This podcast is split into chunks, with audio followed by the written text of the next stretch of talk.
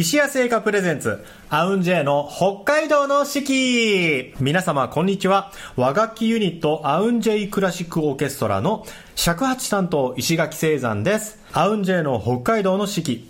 この番組では和楽器奏者である我々が二十四節気七十二項をもとに日本古来からの季節の捉え方を皆様と共に学んでいく番組です。今週のアシスタントは先週に引き続きましてこの方とことの山野あずみです。よろしくお願いします。はい、あずみさんよろしくお願いいたします。あずみさんって普段漫画読んだりします？漫画は読まないですね。漫画読まないんだ、小説とかなんかそういう消消費するもの？消費するもの？あなんだろう。自分がエンタメを普段やってる側でしょ？じゃなくて自分が読んだり見たりするものって、うん読んだり見たりするもの。YouTube 見てます。あ YouTube?YouTube YouTube 何見んの？YouTube の中に無限の世界があるからさ 曲もあるしさなんかねなんか焚き火が燃えてるだけのもあるから。最近さ、うん、韓国に凝ってる出た。あれ？韓国韓国の方 え何何見んの？YouTube で何見んの、ね、BTS とかそういうのを見るの？そうそうなんですよ。あの突然の前からあの、ね、このコロナの間はネットフリックスとかでさ韓国のドラマとかも見てたんですけど、ちょっと最近 YouTube あることがきっかけで、うん、あの TWICE さんね。ああはいはいはい。あらうちの娘は TWICE 追っかけでそうなんですか？大阪先生とか後からもうちょっと後から。嬉しいけど嬉しいけどじゃあ先に紹介しましょう。本日もスペシャルなゲストにお越しいただいております。えー、東京手書き友禅伝統工芸士田辺恵子さんです。よろしくお願いします。これだって話したいお話はさ嬉しい、ね、してもらいましょう。デワイス追っかけで。追っかけ。私ちょっとまだにねまだ短いんですよ。本当数日、もうねこの間、大阪に行ってきましたね。大阪公演。コンサートですよね。そうです。土日大雨だったみたいだけど、で9月にはねパリ公演。やっとねあのトワイスってあのあんまりヨーロッパ圏では有名じゃないんですよね。だからもう初めてパリで9月にやるのに行くんですよ、娘。すごい詳しい本気すごいです、ね、本気だ。えーでもいいですね。いや本当にそのね、えショーとしても素晴らしいし、まあ、一人一人もなんか個性があって可愛い。綺麗だし、ね、ダンスも素晴らしいし、うちの娘の部屋すごいですよ、トゥワイストゥワイスさん。で自分で T シャツもトゥワイスのいろんな作ってます。こんなに盛り上がるとは 嬉しいです。でちなみに娘はミナのファンです。わかります。みなちゃんね可愛いですよね。っていう感じなんですよ。完全に取り残されてるおっさんの図。まさかのね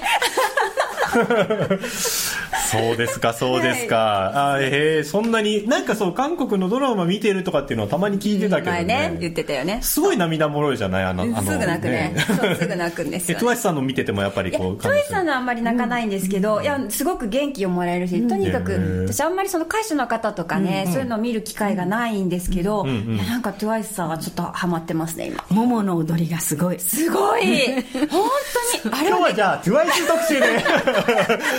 芸術、すごい。あれはすごい。まあ、またこれはちょっと先生と個別で話しますね。そうですね。俺多分一言も発さないで終わるからな。今日は先生のことをお伺いしたい。ということで、えー、今週もよろしくお願いいたします。お願いします。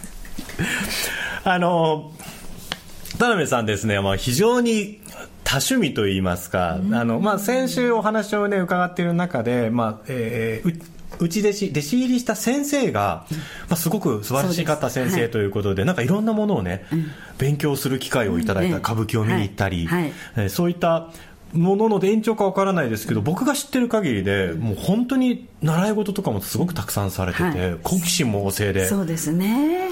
今までどんなことでやられてこられました？そのいわゆる。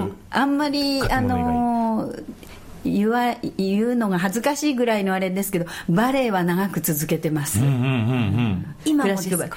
はい今ちょっとお休みしてるんですけどまた復帰しますけれど、はい、もうバレエの世界が私おたんびが好きなんで。おたんびが。もうバレエが大好きですね。はいはいはい、はいはい、踊り。それいくつぐらいからやられてるんですか？バレエは。えっ、とねバレエ50からなんですよ。おおすごいそれは何をきっかけで始めようと思われた最初あのダンスは30歳の時からモダン系のダンスしてたんですけれどちょっとあのやめちゃってから何しようかなと思ってたけどやっぱり小さい頃からバレエは憧れてたけど、うんうん、私の年代だとちょっと敷居が高かったんですね、うんうんうん、でもちょっとお友達がやってて大丈夫よって言われて誘われて50歳からバレエを始めました。へえすごいですね。やっぱり全然うまくならないですよでも楽しい。いいですね。そうですよね。もうかねだってまあ、もうダンスやられてたとはいえ、バレエはまたちょっといろんな特殊な感じしますね、バレエは本難しい。毎日やらないときっとうまくならないと思いますね。なんか体の使い方一つだって全然違いそうですもんね、あれはやっぱ柔らかくないとダメっていうイメージあるんですけど。ただあのー、まあ年いってからでもバレエのレッスンっていろんな年代に合わせてのレッスンがあるから姿勢と体幹は絶対強化されるからいいですね、じゃあなんか合間にこう書いてちょっと疲れたなと思ったら。やりますやります。あのピルエットっていうんですけどくるくる回るのをね。ちゃんとね回れるかなってあの回ってみてでまた席に戻って仕事してって。ちょっと見たいけど。それお一人されてるんですか？そうもちろん。誰もいない。誰もいない。あ犬がいます。ちょっとカメラ一回つけさせていただいていいですか？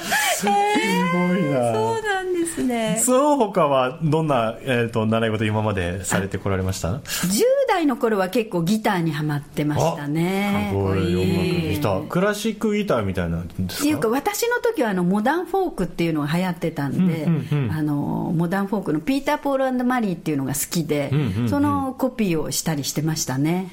コピーは、えー、ギターを、はい、あの耳であの楽譜なんかないんで、はい、何十回も聴いてピーター・ポールマリーの曲を自分で弾くっていう感じで。すごい。なんだろうこういう集中力が多分すごいんでしょうね。うん、ね。もうおばあちゃんに怒られてもうギターなんか弾いてんじゃないって言われて押し入れの中に隠れて、はいはい、懐中電灯持ってってギター持ってってギター練習してたっていう感じです。なんで音楽家にならなかったんでしょうか。すごい。このこのトーク聞いてると完全にもう将来のね道がね。ねでも下手何やっても下手だったっていうのが。いやいやいや、いや。いやすごい。でもこうパッと思いつかれたらもうすぐ行動に移れるんね。やりたくなる方ですね、うんうん。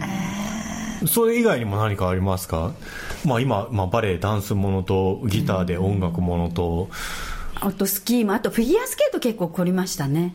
フィギュアスケートは見る見る方？見る方じゃなくてやる方。やる方。はいでフィギュアスケートただレッスン料が高かったから、レッスンしてる人のを見ながら真似してあのどうやって回るのかなって真似して回ったりとか、はい、どうやってジャンプするのかなってあの段ボール持ってきてあのスケートリンクに段ボール置いてそれ飛び越して飛び越し損なったりしてました えスケ安住さんスケートってやったことあります？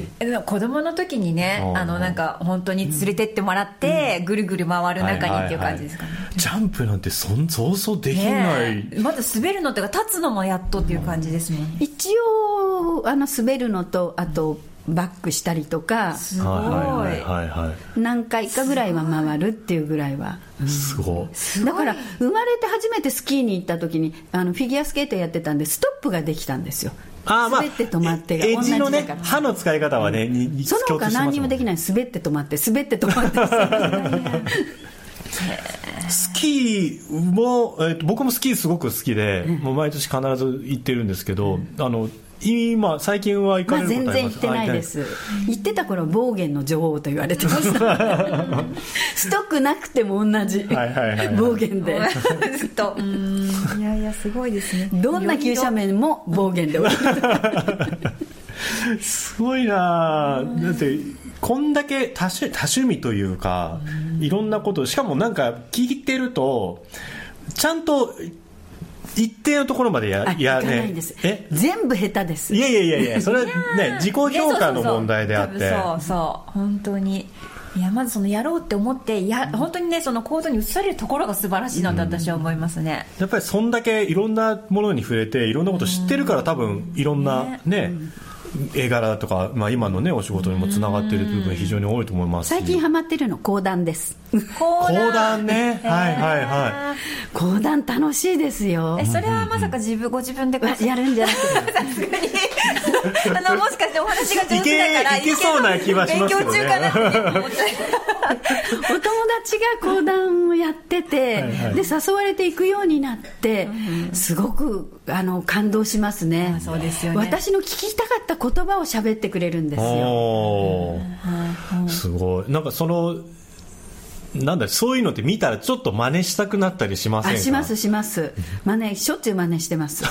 ほら。多分次にお会いする時 肩書きが 肩書きが増えてる。もうなんか今この感じがセンス持って話したくなりますね。今からでもなれそうなれそうなんだろうな、今、今までこう、されてきた中で、やっぱりこれが一、これ面白かったなとか、もう一回これやりたいなみたいなのってあります？うん。もしくはこれからまた新たにやってみたいなということ、ね、ピアノをね、はいはい、やりたいなと思ってますね。ピアノ全然弾けないんですけど、うんうんうんうん、ギターもやられてたけどピアノはあんまりはあんまり弾く機会がなくってピアノ大きいからほら置く場所があるでしょ、うんまあ、そうですよね、うん、で娘たちあ娘が2人いるんですけど娘がやってる時にあの3人で一緒に習ってってたことはあるんですね、うんうん、で発表会で弾いたりなんかしたけど全然うまくならなかったですね。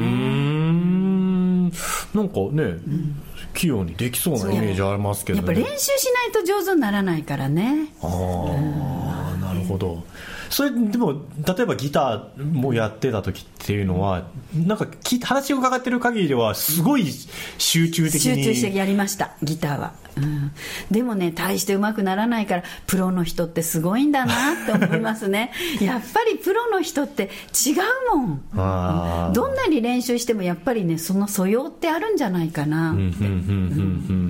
じゃあそれはまあある一定期間やったら、うん、もうこれは OK って。そうですそうです。はい。次のことがまた始まっちゃうんでね。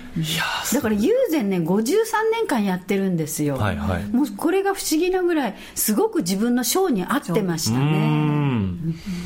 色が好きなんで色の世界に浸ってるっていうのがすごく幸せなんですよね。その形としてのデザインだけじゃなくて、うん、そこに何の色を入れていくかみたいな、うん、そうですす。ごいないや面白い、このね友禅の図柄とかもいろいろありますけど多分決まったなんだろうモチーフパターンみたいなのもあるんですよね。ありますね。はいうん、でそこに自分のアレンジをどんどん加えていく。そうです。はい。なんかそ、うん、なんかやっぱお話伺ってる流れでいくと、そういうの新しいのを加えるのに、うん、なんて言ったらいいんだろうストッパーがなさそうだから。そうですね。これとこれは組み合わせないだろうって思うものが組み合わってっちゃうのが私の世界かなとか思って。いやこれぜひね、うん、作品あのご覧いただきたいので、ね、素敵な。月末の YouTube もそうですけどなんかこうホームページみたいなとかでこう作品見れたりとかっていうのはないんでしょうか？私のあれで、ああると思うんですけど探せば、うん、田辺恵子か田辺恵子か。どっちでも多分作品は見られると思います。はい。ぜひぜひねその作品ご覧いただきたいと思います。さあそれでは本日の1曲目お届けをしたいと思います、えー、田辺さんからじゃあおすすめの曲を1曲ご紹介いただきたいと思います、はい。それこそ私の10代の頃にハマってた、うん、ピーター・ポールマリーの「Don't Think Twice」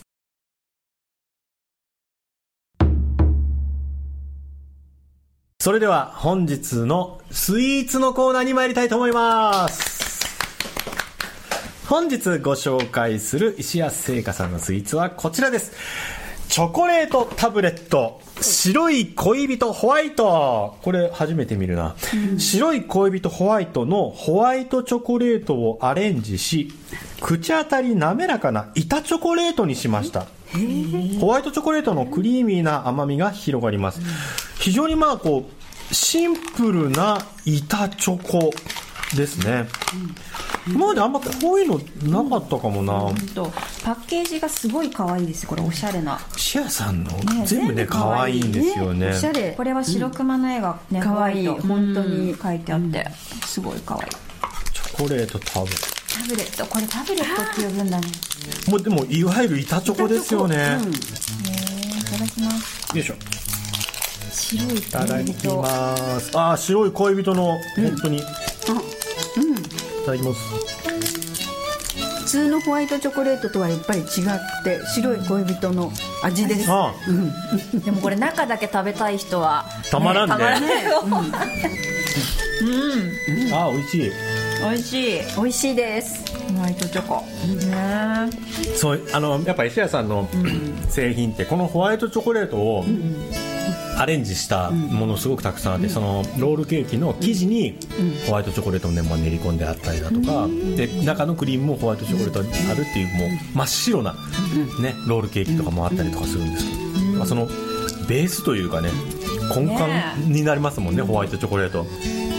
そう先週さ石垣さんのあの好きだったの聞いたじゃない、はいはい、私さアンケート取ってきたの。あの普段ここにいるねあの忍上の山田美智子さん、みっちゃんが好きなのは何？って聞いてきたんですよ、うん、何だと思う？なんだろう。2人で大体いつも全部食べてる。みっちゃんでもなんかケーキ系かななんか。さすがです。みっちゃんが好きなのは一番今までで思い出に残ったのは、えー、ザ・リミテッド北海道ダックチーズって言って。あああれ美味しいね。あれは美味しい。チーズケーキ？チーズケーキ。美味しそう。あのコラボコラボ商品ですよねあれ確か。そうなんだ、うん冷凍チーズケーキでチーズと上のサクサクくるみとの甘さも絶妙ですって書いてあいやもう今想像できちゃいました。これはね多分私もねいただいたことがあるんですよ。これは本当に美味しかったです。ねなんかこう甘甘さだけじゃなくて本当にチーズケーキもさすが北海道と思いましたでもこれ期間限定なのかな？リミテッドだもんね。そうですね。あれは限定だった気がしますね。でも何回か多分コラボレーションしてると思うのでじゃあ、ま、その時を待ちましょう。石垣星山から送られてくるのを待ちましょう、いろいろ送られてくる、楽しみですね。これ直接石屋さんから送っていただいても ということで本日ご紹介したのは、えー、チョコレートタブレット白い恋人ホワイトでした、えー、こちらの商品札幌市内直営店ピカデリー西四本店道内特約店そして石屋オンラインショップでの販売をしております石屋オンラインショップ日本全国どこからでもご注文いただきますのでぜひぜひあの白い恋人の中のチョコレートだけ食べてみたいという方もね、ぜひ食べてみてください。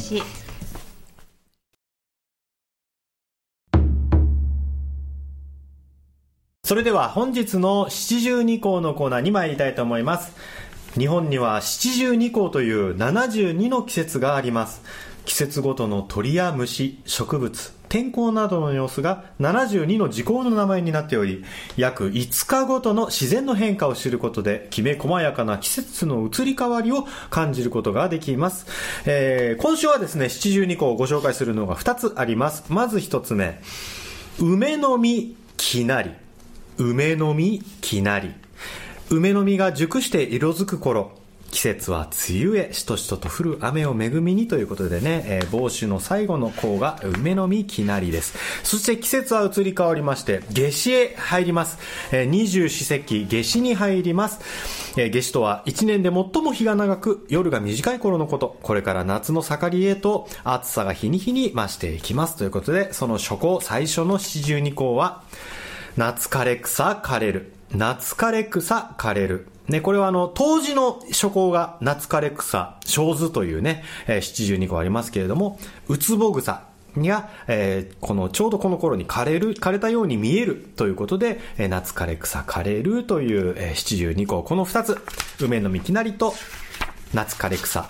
枯れる、この二つをですね、今日は、安住さんの、おこと独創でね、どっち、どっち中心にするんだろう？梅の実。梅の実が中心だそうですね。ということで、えー、なんかね梅雨入りのことをねあの栗が落ちるあ栗の花が落ちるって書いて梅入りとも言うらしいですよ。この頃に栗の花がしとしとと降る雨の中に栗の花が咲き散ることがあるということでね。栗の花落ちるで梅入りとも言うそうです。はいということで今日はですね梅の実きなりを中心におことの、はい。独奏でお届けしたいと思います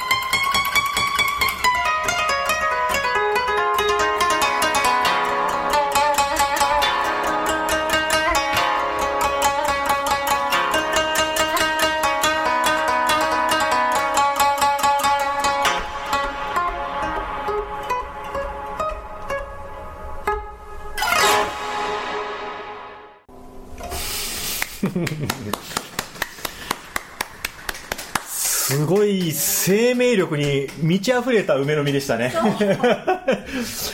素晴らしい、えー、梅の実いきなりおこと独走山の安住でお届けしました